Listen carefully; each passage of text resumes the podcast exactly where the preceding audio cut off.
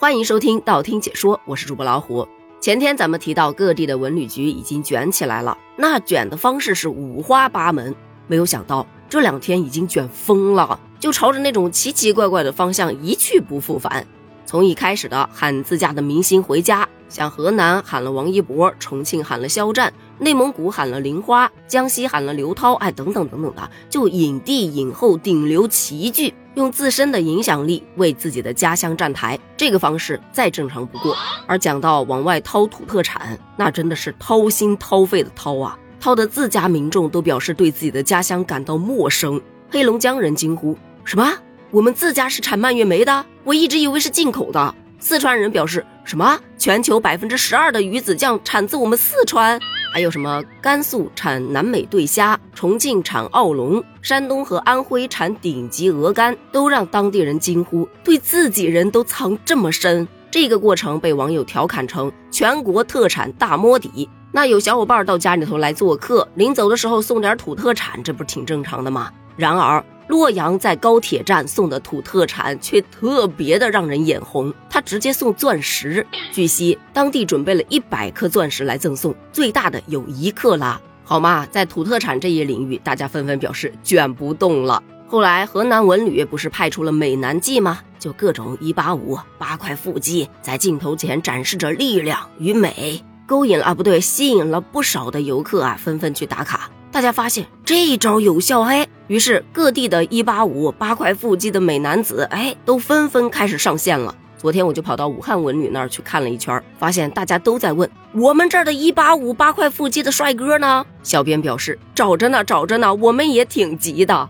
但此时此刻，你要说最急的，应该还是各地的文旅局长吧，因为局长可能也没想到，我都干到局长这个位置了，还要去跳舞迎客。谁成想，这文旅局局长成了个高危职业呢？这个呀，就得从哈尔滨文旅局长在冰雪大世界上热舞开始讲起。各地小伙伴一看，哟，哈尔滨文旅局长这么多才多艺呢，我们的文旅局长那也不能落下。我们山西的文旅局长一口气能炫三斤醋，哎，我们山东的文旅局长十分钟就能爬上泰山顶，我们湖北文旅局长可以一分钟做十套黄冈密卷。我们广西文旅局长可以一口气吃一百斤砂糖橘，我们湘西的文旅局长会赶尸，我们重庆的文旅局长可以一口气喝掉一锅九宫格，我们四川文旅局长可以生大熊猫，我们北京文旅局长能一口气喝下一百碗豆汁儿，我们陕西文旅局长能一个电话把秦始皇叫醒，那我们甘肃文旅局长能够表演敦煌飞天，然后一边飞天还一边拉牛肉拉面，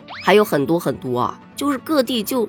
像小学生吵架吹牛皮一样，你们是真不管文旅局长的死活呀？会不会明天一觉醒来，各省的文旅局局长的位置都空下来了？本来以为卷到这个地步就已经够离谱了，方向已经跑偏很远了，没想到还有一波。河北文旅开始给宣传片打马赛克了。你想啊，一般宣传片都是把自己美好的一面展现出来，结果他们偏偏把那些美好的东西全部打上了马赛克。你要问为什么？这应该来源于网上的一个梗。有人说呀，宣传片不应该拍得太好看，因为去了之后他可能会失望；但也不能拍得太难看，因为难看了根本就没人去。所以建议啊，各文旅局把这宣传片上面的图都打个码。这不，河北文旅就听劝了。可这个视频一出来，很多小伙伴表示，嗯，这该死的神秘感呐，怎么能是让人看出了一种少儿不宜的感觉呢？这下给我整的有点不敢去了，就怕看见点啥不该看的东西。其实一整个看下来，线上啊各大文旅确实整的挺热闹的，可关键还是得看疗效啊。软件做的再好，宣传做的再棒，配套设施、配套服务提不上去，努力白费。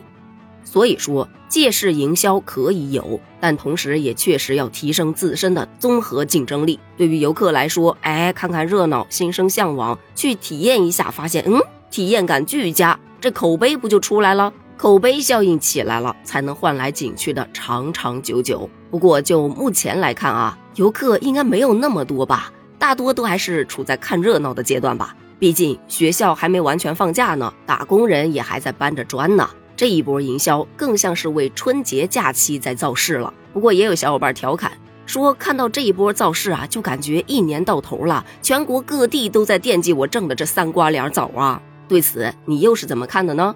你有想好春节要到哪里去玩吗？欢迎在评论区发表你的观点哦，咱们评论区见，拜拜。